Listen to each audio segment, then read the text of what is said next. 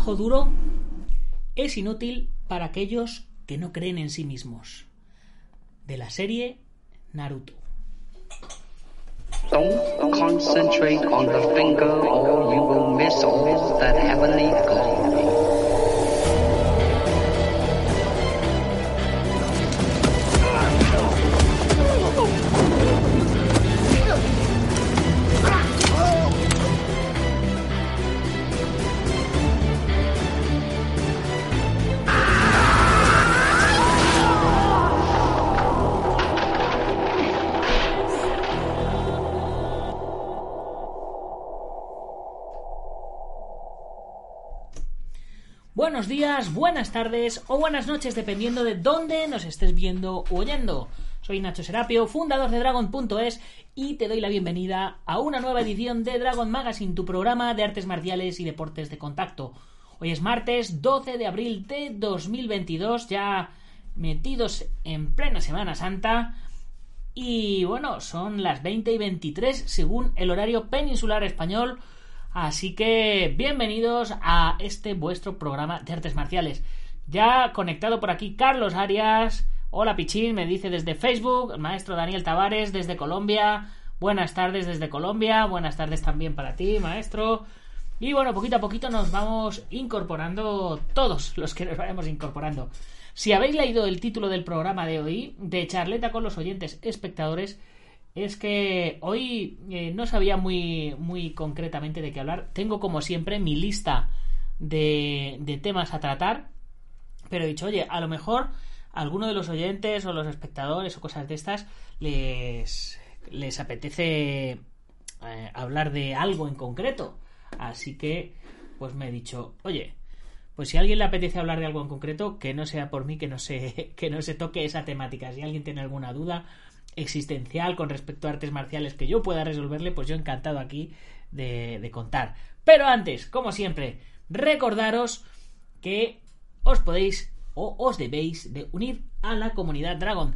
Ya sabéis, lo pone en el vídeo por aquí abajo y lo repito yo todos los días al comienzo del programa. Ya durante mil programas repitiendo lo mismo. Es una comunidad de artistas marciales y de luchadores fantástica tenemos nuestro espacio en internet, en, la página web eh, dragon.es, eh, donde todos compartimos nuestra pasión, que son las artes marciales. Hay eh, una suscripción de 14 euros al mes que te da acceso a más de 80 cursos, a más de 1000 videotutoriales. A todos estos cursos, que valen 50 euros cada curso, pues tenéis acceso por 14 euros a todos, todos los cursos. No tenéis acceso a examen ni a diploma, como si tiene el que compra los cursos, pero tenéis acceso a todos los cursos. Tenéis nuestra comunidad privada en Discord, que ya sabéis que es una plataforma, eh, una especie de, mezcla entre Facebook, chat, WhatsApp, Skype. Tenemos también nuestra sala de videoconferencia. Si a alguien le apetece unirse a la, a la sala de videoconferencia, pues eh, por aquí puede por aquí puede unirse con nosotros. Tenemos también el dojo virtual, el tatami virtual para entrenar todos juntos. Tenemos las secciones de los chats repartidas por diferentes temáticas, artes marciales, tatami sport, ring sport, MMA, defensa personal, cine marcial, preparación física, nutrición, filosofía, en fin, un montonazo de cosas. Tenemos un montonazo de gente de reconocido prestigio que ya está dentro. En la página web propia tenéis aquí un montón de fotos de, de gente muy reconocible y de gente de mucho nivel. Tanto, pero los hay tanto anónimos como no anónimos. Tenemos la suscripción mensual de 14 euros al mes o la anual de 140 euros al año y te ahorras dos meses. Dos meses son gratis. Aquí tenemos testimonios de expertos de reconocido prestigio. Tenemos nuestro descuento en la tienda online, 15% de descuento y también tenemos testimonios de la gente que ya es miembro de la comunidad Dragon. Y si todavía tienes dudas de cómo es la comunidad Dragon por dentro, pues al final del todo de la página principal tienes un vídeo de 20 minutos donde te hago un paseo virtual espectacular por toda la tienda. Tenemos eh, nuestra revista digital, por supuesto, eh, a la que todos tenéis acceso. Y luego tenemos nuestra revista en papel. Ya sabéis, revista en papel aquí de las de toda la vida con nuestro póster central este mes con Teo García con el tema de la película de extremo eh, también con Susana Naranjo en la versión de Latinoamérica tenemos también libros y todo este material si eres miembro de la comunidad Dragon, te lo voy mandando a tu casa cada vez que lo vamos publicando. Así que, chicos, es que no se puede, no se puede pedir más. Vamos a ver qué tenemos por aquí. Alberto Hidalgo dice Senacho, bueno, ahí es el mejor, balas y katanas a tope, vale mucho la pena, por el precio está eh, regalado. Sí, Alberto, Alberto está con nosotros y además Alberto es el profesor del curso de cinturón blanco a cinturón negro de karate. Un curso que ya está totalmente grabado, estamos editándolo y estamos preparándolo.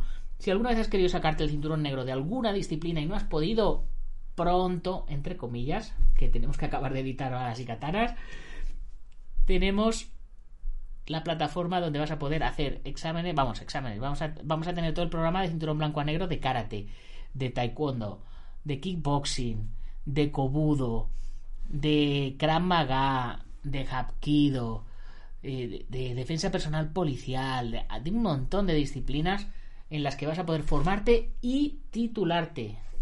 Así que era, era algo en lo que yo estaba un poco en contra, pero es que no se van a regalar las titulaciones y no se va y, hay que hacer un examen aunque sea un examen online un examen telemático etcétera etcétera siempre dependiendo del curso que sea siempre eh, va a haber va a haber que, que hacer examen o sea eso no no aquí no no se regala nada y además hay que estar el tiempo correspondiente o sea no no se trata de comprar un curso y que te den el cinturón negro no no hay que comprarlo y hacerlo Oscar Jocori, hermano, ¿cómo estás? Un saludo, espero vaya todo muy bien, a ver si nos vemos pronto. Sí, sí. Oscar, que también ha sido, ha sido campeón mundial de formas musicales y portada de la revista. Tenemos, mira, tenemos, tenemos ahora mismo el maestro Tavares desde Colombia, eh, que ha sido portada de la revista, Alberto Hidalgo desde Hong Kong, que también ha sido portada de la revista, y Oscar Jocori de Venezuela, pero en Barcelona, que también ha sido portada de la revista. Qué bien, chicos. Pues nada, yo hoy estoy aquí para hablar de lo que queráis. Mientras, mientras no salgan temas para hablar, vamos a ir echándole un vistazo a las, a las noticias que a mí me, salen siempre por aquí. Ah, bueno, antes, antes, de, antes de empezar con las noticias, eh, importante, la dedicatoria, que no hemos dedicado el programa. Hoy el programa se lo dedicamos a todos los niños que se encuentran en la calle, porque hoy es el Día Internacional destinado a denunciar la situación de calle que enfrentan millones de niños en todo el mundo y donde se vulneran sus derechos educativos, económicos, sociales y familiares. Así que, ahora sí, una vez hecha la denuncia, vamos a darle caña al programa. Bueno, ¿qué tenemos por aquí? Kyla Harrison, el MMA es judo con esteroides. Vamos a ver qué nos dice la amiga Kyla. Vamos a ver alguna noticia más por aquí. El jarrero Ander Sánchez debuta en MMA con una victoria fulgurante.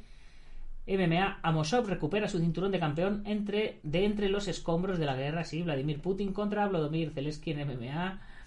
La impresionante historia del campeón de MMA que rescata su cinturón del combate. Vicente Luque cree que Hamad Chimaev está siendo subestimado. Colby Covington no quiere pelear conmigo. Hamad Chimaev. Ronda Rousey es considerada un chiste en el mundo de las MMA. En fin, ¿cuáles son las diferencias entre MMA y UFC? Es que esto no hace falta ni, ni decirlo. McLaughlin y Fallon Fox, las luchadoras trans de MMA a las que acusan de pegar más fuerte. Vamos a ver este porque este también a mí me da me da para salseo. Vamos a ver el primero. Kyla Harrison. El MMA es judo con esteroides. Kyla Harrison, dos veces campeona olímpica de judo, se reencontró con el deporte gracias a las MMA.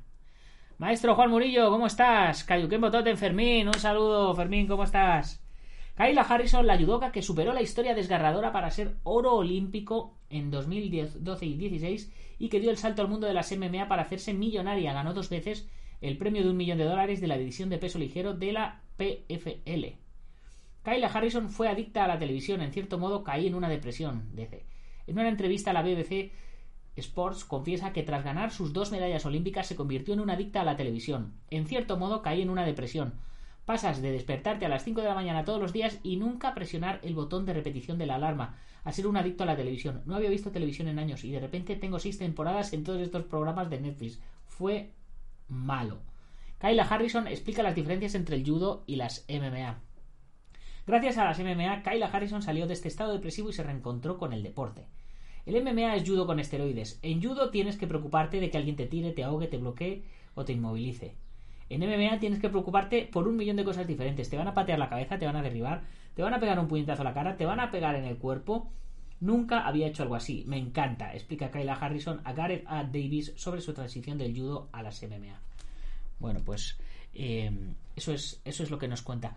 A mí me... mm, Yo no sé si, si a alguno de vosotros os ha pasado algo parecido a lo que, a lo que le pasó a, a esta mujer con el tema de, de, de lo que le pasó después de, de competir en las Olimpiadas. Yo nunca he ido a unas Olimpiadas, pero eh, ciertamente cada vez que uno termina una temporada de campeonatos es que parece que no te apetece nada entrenar, ¿no?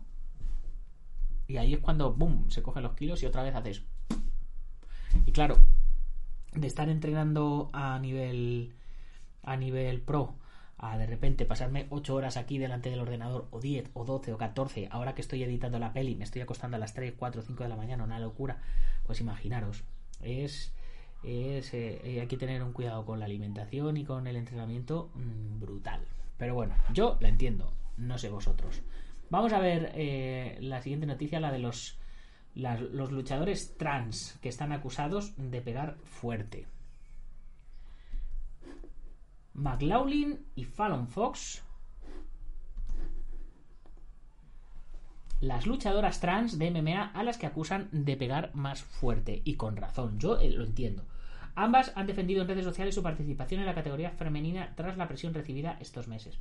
La tensión en el mundo del deporte por la inclusión de ju- jugadoras trans en competiciones femeninas sigue increciendo. La Federación Británica de Ciclismo ya ha pedido que se aborde la situación para tener un criterio común y movimientos feministas surgidos de distintos países reclaman que las trans no compitan contra mujeres. Mientras tanto, las propias deportistas se ven señaladas por aficionados y rivales que las acusan de desvirtuar la competición. Alan McLaughlin y Fallon Fox, luchadoras de MMA, son dos víctimas de bulos y campañas. Fallon Fox, Estados Unidos, del 75, está considerada la primera luchadora de MMA transgénero de la historia. La norteamericana ya está retirada, pero sigue recibiendo mensajes en los que se la califica como una revientacráneos de mujeres por unas imágenes que nunca protagonizó.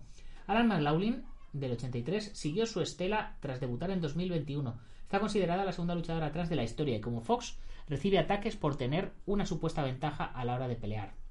Ambas trabajan en el activismo en defensa de los derechos de los deportistas trans. De hecho, denunciaron recientemente el caso de Pat Manuel, el boxeador trans que no puede competir en boxeo masculino porque ningún rival quiere subirse al ring contra él. Alana continúa en la profesión, pero repitiendo las escenas de Fallon que Fallon tuvo que soportar.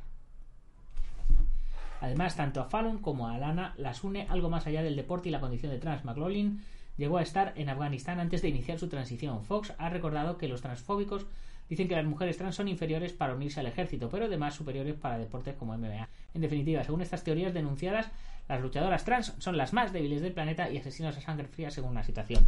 Vamos a ver, esto no es así. O sea, eh, existe por mucho que alguien, que un hombre quiera convertirse en mujer, por muchas operaciones que se haga, de momento a nivel cromosomas, a nivel hormona, uh, hormona pueden tener más testosterona o menos testosterona, pero a nivel cromosomal el, el hombre es XX y la mujer es XY y eso no, no entra no entra no hay, no, o sea, no hay duda.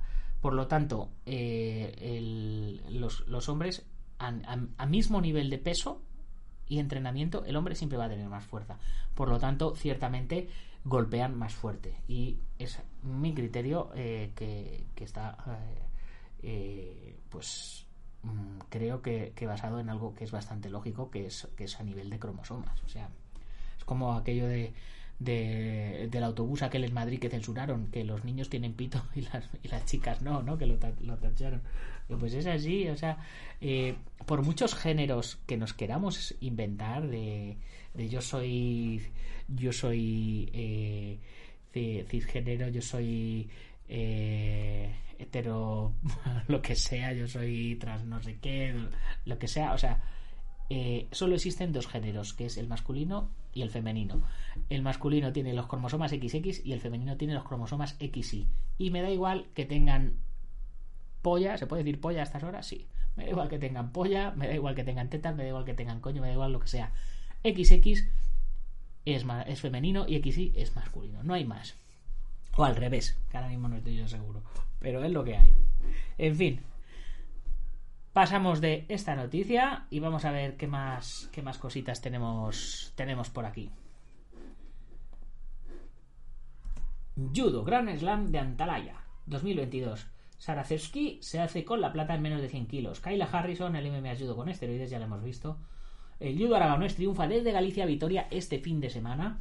Georgia y Francia destacan en un gran slam de Antalya con de judo lleno de grandes momentos. Judo, el veterano soriano que regresó a tatami después de 8 años para volver a ganar. La judoka granadina Jair Domingo se proclama campeona de Andalucía. Vamos a ver quién es este veterano soriano, que a mí siempre me hacen mucha gracia estas historias, porque como yo también he vuelto a competir después de, de tiempo y luego lo he dejado y luego he vuelto y esas cosas, pues vamos a ver. La noticia viene de sorianoticias.com. Javier Aguado se proclama campeón de la Copa de España de Judo Veterano después de ocho años sin competir. El Polideportivo de Arriaga acogió ayer la Copa de España de Judo Veteranos de Vitoria-Gasteiz. La competición que comenzó a las 10 de la mañana contó con la presencia de más de 180 participantes de toda España, además de internacionales llegados de Francia y Reino Unido. En el caso de Castilla y León, el judoka y entrenador del Judo Club Kodokan, Javier Aguado, volvía a pisar un tatami de competición ocho años después de su última aparición por ellos y el resultado no pudo ser mejor. Después de disputar tres combates, se proclamó campeón de la Copa Veteranos de menos de 60 kilos, lo que le da acceso al Campeonato de España disputado en Pamplona el primer fin de semana de mayo. Muy bien, pues eh, bien por él y me alegro me alegro mucho por él. Si es que la gente que, con veintipico años dice no es que yo ya estoy mayor para esto digo, chico ¿qué me estás qué me estás contando? vamos a ver noticias de Jackie Chan. Jackie Chan todos los huesos que se ha roto a lo largo de su carrera. Vamos a echarle un vistazo a, a esto. Jackie Chan cumple 68 años y está alejado de Hollywood. ¿por qué?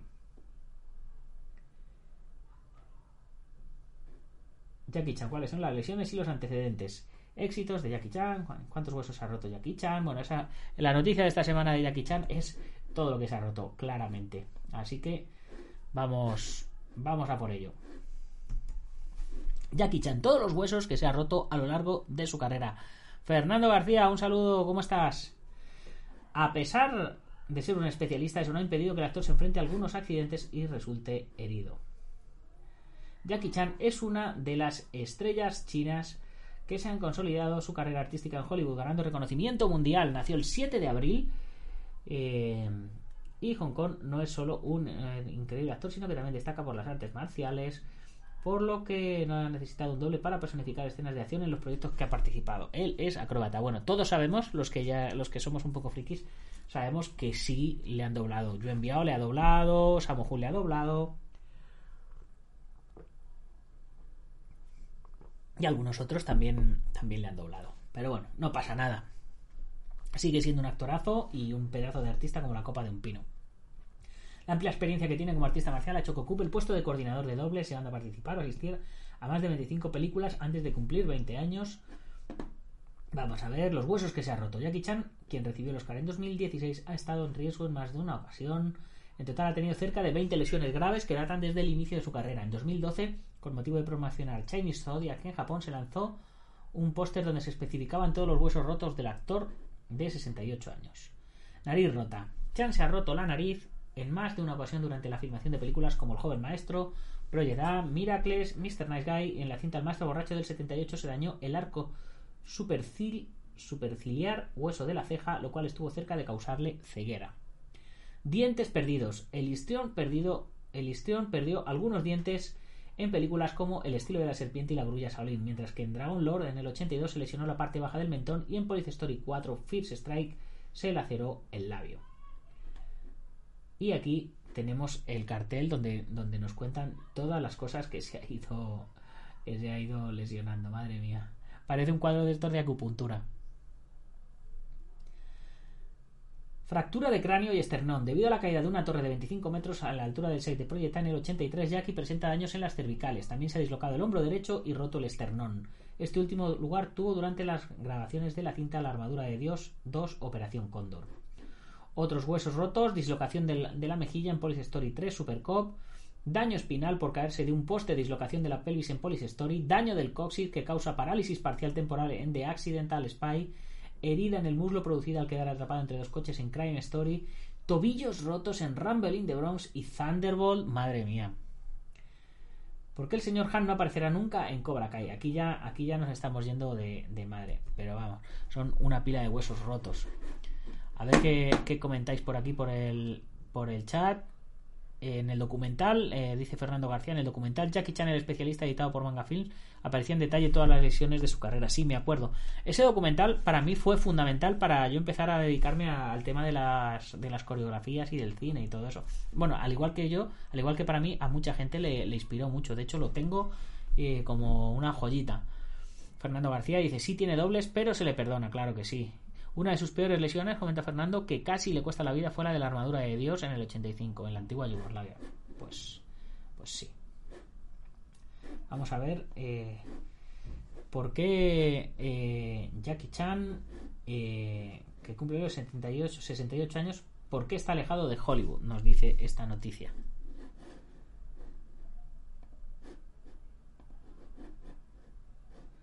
A ver.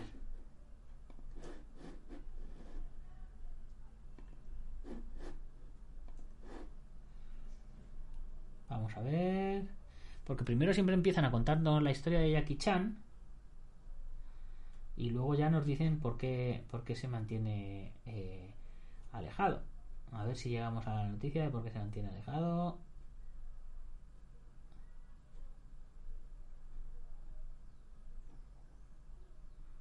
Nada, nada, es un clickbait. ¿Sabéis lo que es el clickbait? Que te, que te hacen clicar para ver. Para ver. eh, para que la gente clique, ¿no? Pues eso, pues es todo un clickbait.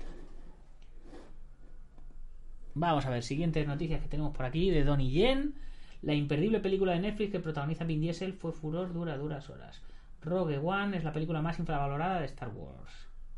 Separa- separará en seco el cambio del euro dólar. Nada que ver con artes marciales. Así que nada.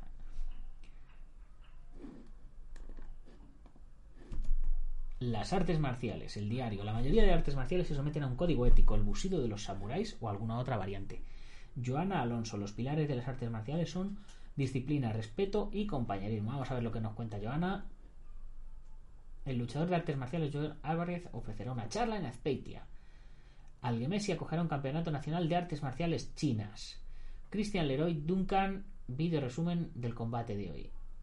Amosov recupera su cinturón de campeón entre los escombros. Combate global presenta la, cartelera. Vamos a ver qué cartelera. Kyla Harrison, el, el MMA son judo con esteroides y más y más de lo mismo. Vamos a ver qué nos cuentan de las artes marciales en el diario.es. En tiempos de creciente pacifismo e incluso antimilitarismo, el resulta paradójico el auge a ver el auge de las artes marciales, disciplinas originalmente orientadas a preparar al hombre para la guerra. Sin embargo, no hay que contra no hay una contradicción entre el cultivo de estas artes y el rechazo a la guerra. Más bien puede decirse que ambos enfoques son complementarios. Obviamente, porque el Ministerio de Defensa es el que se encarga de la guerra. No el Ministerio del Ataque, sino el de la Defensa. O sea que hay que rechazarla. Aunque el origen de las artes marciales en el lejano oriente se retroatrae a los tiempos de Gautama Buda, en España no se popularizaron hasta los 70 a rebufo de la popular serie de televisión Kung Fu. Pero, pero, pero, eh, en España teníamos la lucha canaria, la lucha leonesa, la esgrima, el, ¿cómo lo llaman? El Sevillan Steel, del el manejo de cuchillo, la esgrima con, con armas cortas. eh, y luego, por supuesto, en Roma tenían el pancracio, eh, en fin,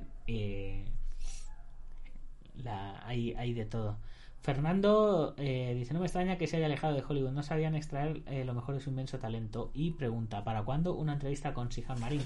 Pues cuando queráis, porque muchas veces viene aquí y lo único que se suele ir a, dar las clases. Pero cuando queráis me le traigo y, y le preguntáis lo que queráis, porque es que yo ya me sé todo, yo ya me sé toda su vida.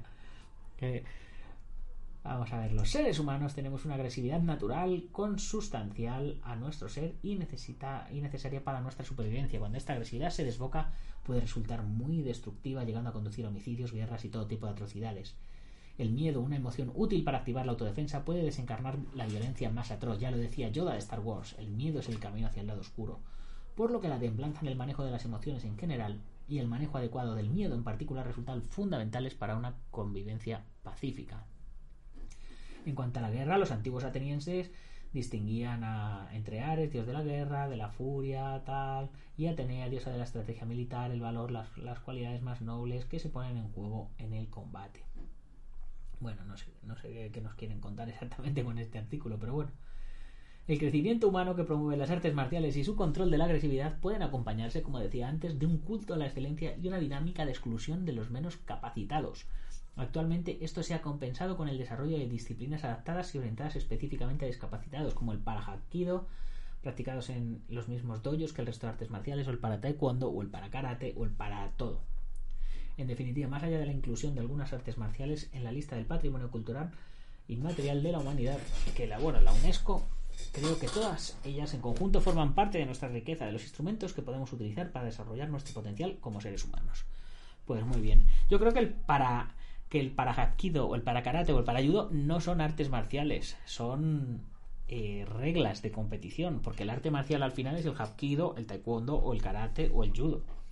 Porque un buen arte marcial se adapta a los practicantes, no tiene que adaptarse el practicante en sí a lo que es el propio arte marcial. Si no, vaya, vaya una coña. Y vamos a ver qué nos cuenta el marca, radiomarca de nuestra amiga Joana Alonso. Los pilares de las artes marciales son disciplina, respeto y compañerismo. La campeona del mundo de Muay Thai pasó por femenino singular. Ah, que le hicieron una entrevista en el podcast de 29 minutos. Madre mía, vamos a, vamos a ver un poquito por aquí de su palmarés. Joana Alonso es una fuerza de la naturaleza, un portento de energía. Quizás por eso uno de sus grupos favoritos es The Offspring, porque su música le marca el frenético ritmo diario. Además de ser guardia civil, ha participado en cuatro mundiales AIDMA en los que consiguió dos oros y dos platas. Ser campeona del mundo en Bangkok, la cuna del Muay Thai, para ella fue un orgullo. Es de los recuerdos más bonitos que voy a tener por el resto de mis días. Comenzó a practicar Muay Thai con 17 años, de pequeña veía las películas de Van y quería hacer lo mismo que él. Además, su hermano practicaba Muay Thai y ella también quería hacerlo, pero su padre la apuntó a gimnasia rítmica porque decía que el Muay Thai era un deporte de chicos. Sin embargo, cuando por fin la dejó ir, se dio cuenta de que su hija estaba hecha para las artes marciales y se convirtió en su mayor fan. El Muay Thai no es el único arte marcial de combate que practica la leona, apodo que le dieron por su fiereza en la lucha y porque es natural de león. Además de Muay Thai, practica Jeet Kune Jiu-Jitsu, Krav Maga o Sanda. Por motivos de trabajo, ha estado viviendo en distintos puntos de España y no en todos podía entrenar Muay Thai puro. Por suerte tiene al lado a su marido, Absalón Guerra, campeón de España de Muay Thai en 2014, con el que puede practicar Muay Thai. Su matrimonio es también deportivo porque los dos fueron campeones de España de defensa personal en 2021. Ella por quinta vez y él por primera vez. Y Absalón es además su entrenador. Mira qué bonito. Pero el entrenamiento y la competición es solo una parte de las ocupaciones diarias de Joan Alonso. Además de cumplir sus turnos como miembro de la Guardia Civil, tiene que entrenar, tomar clases de inglés y francés y da clases de defensa personal a diferentes colectivos, entre los que se encuentran asociaciones que acogen a mujeres víctimas de la violencia de género. De pequeña siempre decía que quería ser médico o policía para ayudar a la gente. De hecho, fue tras algunas intervenciones de casos de violencia de género cuando decidió comenzar a dar clases de defensa personal para mujeres maltratadas. En mi trabajo trataba con ellas, las tenía que atender y conforme ellas me estaban relatando su agresión, yo en mi cabeza me veía metiéndoles puñetazos, patadas y codazos. Pero ellas no sabían, de ahí nace la idea de enseñar a las mujeres a defenderse.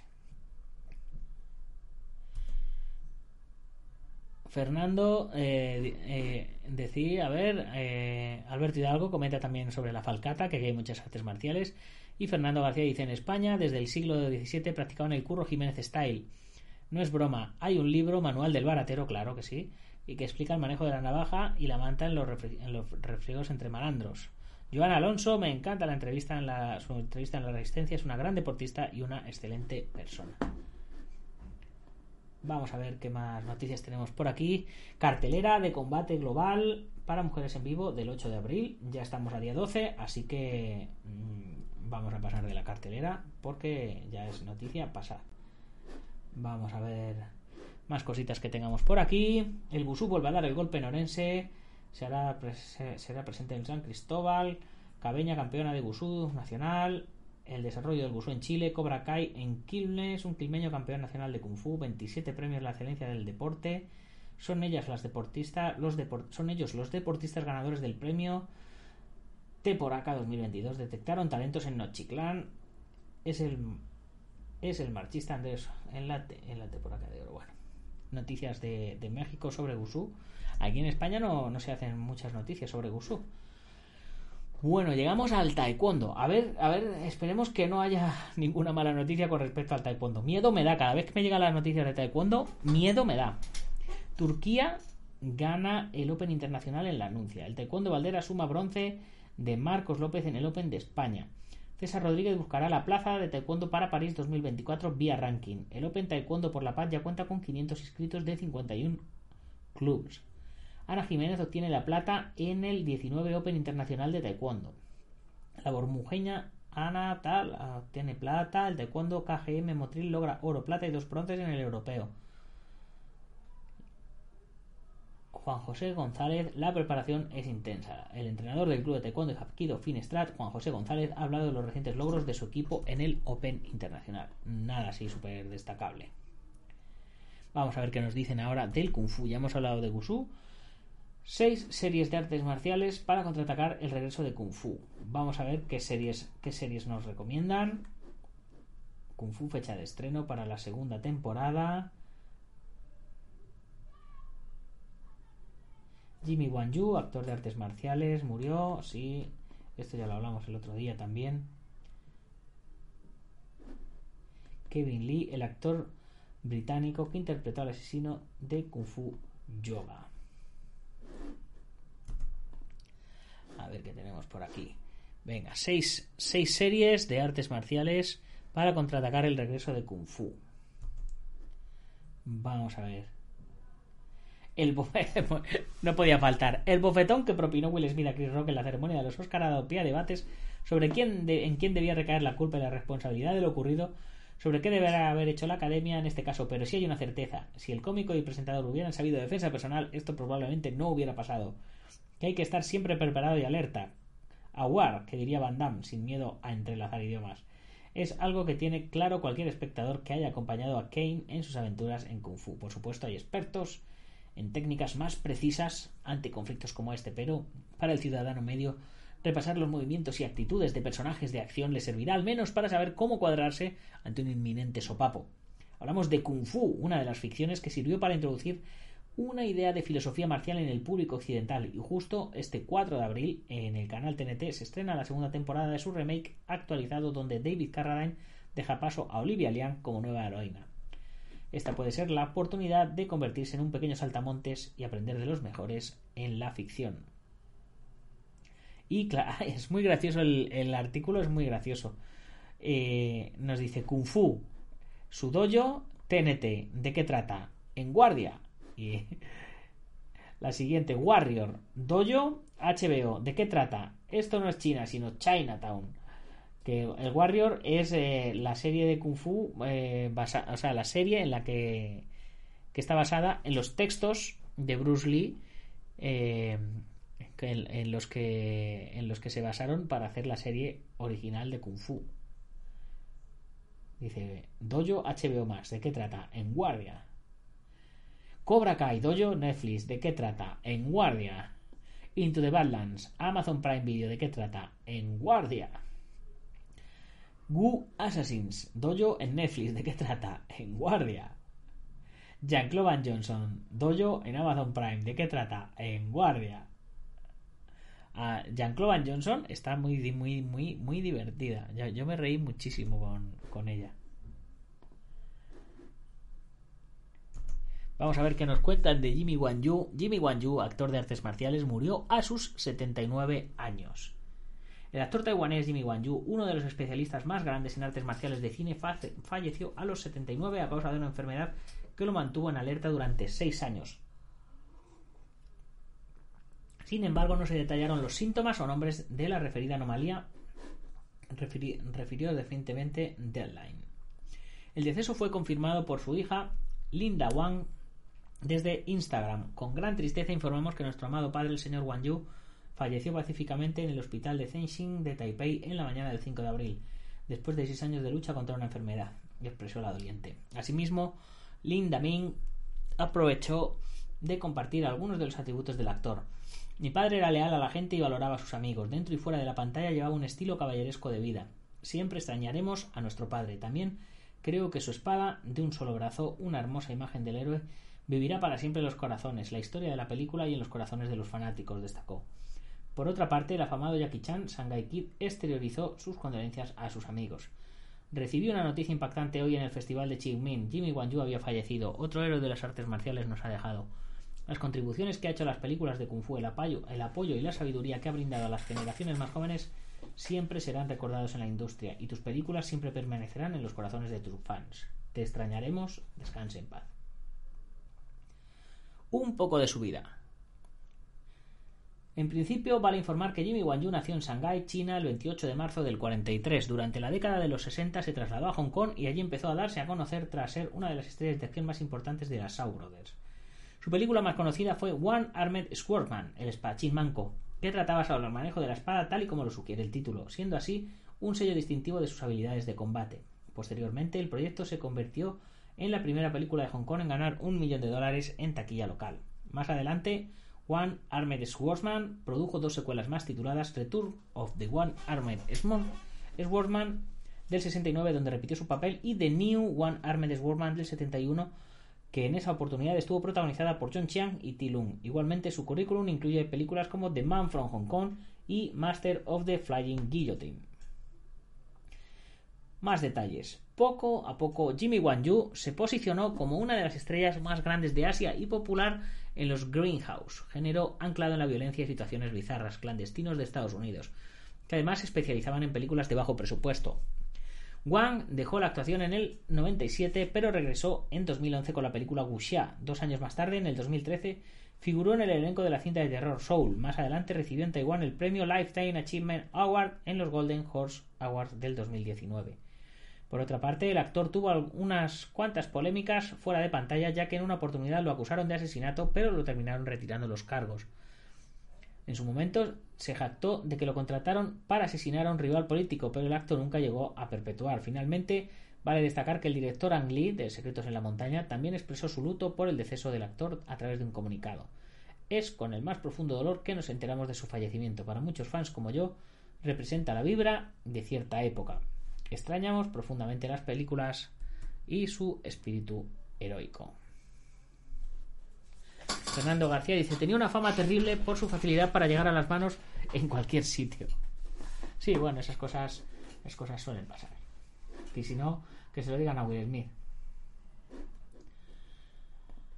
Vamos a ver qué más. A ver si tenemos alguna noticia más por aquí. Y si no, lo, lo vamos a ir dejando. Kickboxing, un campeón mundial patrulla las calles. Vamos a ver quién es ese campeón mundial. Violencia en México. Acribillaron a un abogado instructor de kickboxing. Jolín. Visión global del mercado. A ver.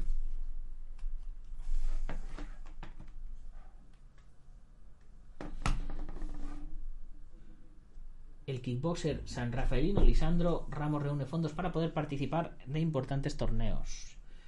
Tiara Uribe, la comodorense que rompió barreras y se consagró multicampeona. A ver qué barreras, vamos a ver qué barreras rompió. Tres de mis amigos hoy están muertos. La cruda historia de un chileno campeón mundial. Bueno, yo creo que con estos, que con estos tres titulares que tenemos, tenemos más que de sobra para, para terminar de cerrar el programa. Kickboxing, un campeón mundial patrulla las calles en lagaceta.com.ar de Argentina. Maxi Gambarte, policía de la patrulla motorizada, noqueó en Brasil. Menudo pedazo de policía. Mira qué, brazaco tiene el tío. Sus tareas están bien claras. Sus labores tienen algo en común que es el contacto físico. No puedo usar golpes de puño ni patadas. Lo que hay que hacer es reducir, explicó Maximiliano Resumen de lo que es luchador de kickboxing, puede pegar y policía, debe evitarlo. Como deportista hace pocas semanas que está ungido como campeón mundial de 85 kilos. Como policía hace 6 años que forma parte de la patrulla motorizada.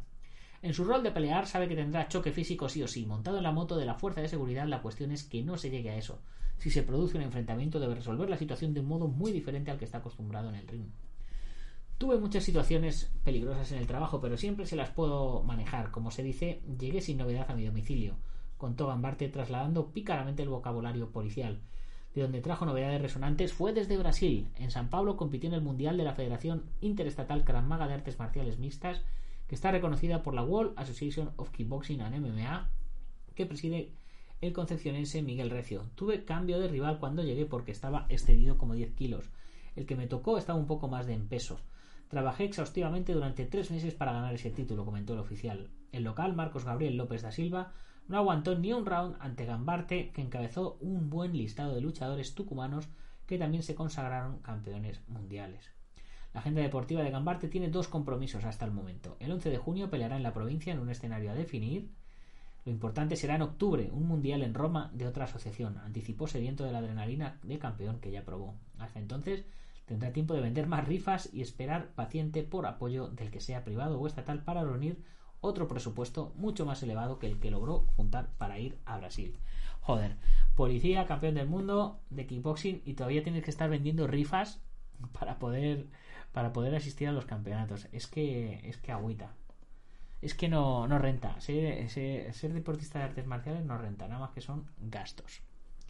Tiara Uribe, la comodorense que rompió barreras y se consagró multicampeona en kickboxing.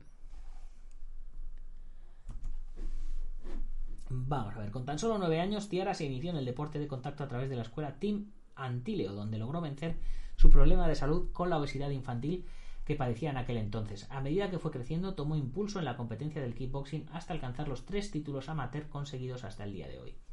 Hace dos años se perfecciona como profesora de la actividad y actualmente busca recuperarse de una lesión que la alejó del ring en el inicio del 2022, pero no de las ambiciones en su futuro deportivo. Es apodada La Guerrera. Cada día sale de la casa de sus padres, Alexis Uribe y Natalia Muñoz, con quienes vive, en busca de un objetivo, seguir perfeccionándose en el kickboxing. Tiara Uribe es una luchadora de 19 años que pertenece al Team Antileo. En esa sede entrena y da clases los lunes, miércoles y viernes a partir de las 4 de la tarde. Sin embargo, sus inicios en el kickboxing fueron en el vecinal de Las Flores, todo esto es de Argentina, donde comenzó con tan solo 9 años a dar clases dictadas por la profesora Belén Antileo. Bueno. Cuando sabemos, a ver, ¿cuál, era el título? Cuando no sabemos cuáles son las, barreras que consagró, pero, pero bueno, la, o sea, Tiara con 19 años ha roto barreras. Tiara, enhorabuena. Vamos a ver esta otra, esta otra historia que es un poquito más heavy. Tres de mis amigos hoy están muertos. La cruda historia de un chileno campeón mundial. En conversaciones con As Chile, Masacre, Araneda, campeón mundial de equipos, cuenta su historia, sus pasos por otras disciplinas y el camino hacia el éxito. El sábado 12 de febrero, Miguel Ángel Masacre Araneda se coronó campeón mundial de kickboxing en 70-72 kilos. Su rival fue ni más ni menos que Adrián Tepaneca Domínguez, peleador mexicano desde el 2013 y ostentaba el título. Lesionado y con un final de película, el peleador chileno logró noquear al local, consiguiendo su primer cinturón. Con inicios en taekwondo, pasó por el boxeo, MMA y una vida llena de vaivenes. Masacre nos cuenta su historia, cómo llegó al kickboxing y su camino hacia el título mundial del WKC, el cual asegura le encantaría defender en Chile con bandera y público local. Bueno, pues tenemos eh, toda la toda la entrevista, así que no nos vamos a poner a leer toda la entrevista, chicos. Meteros en, eh, os dejo el enlace por si queréis echarle un vistazo. A los que estáis en directo y tal, lo tenéis ahí en el chat. Y con esto, chicos, pues nos vamos a nos vamos a despedir por hoy.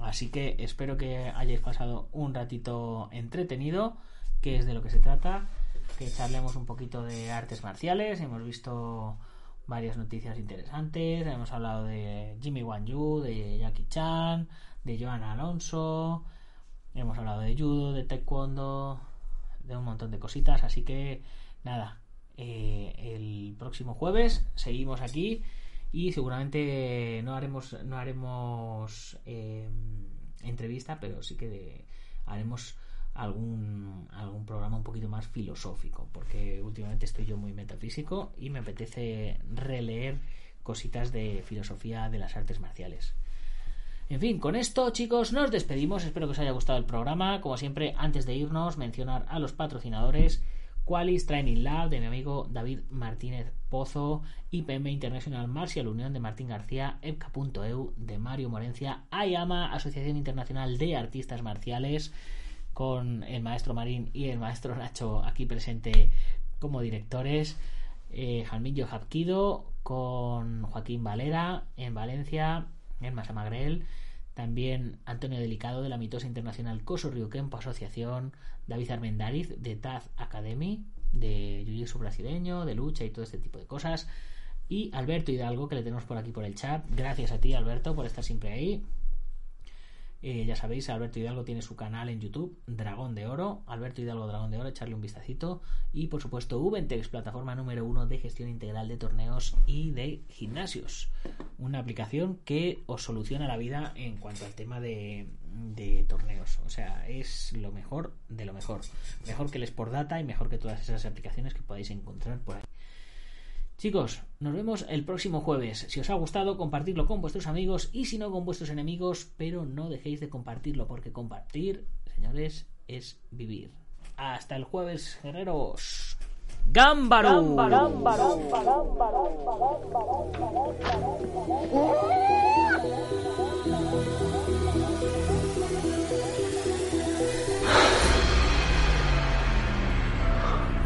Ya sé Kung Fu. Thank you.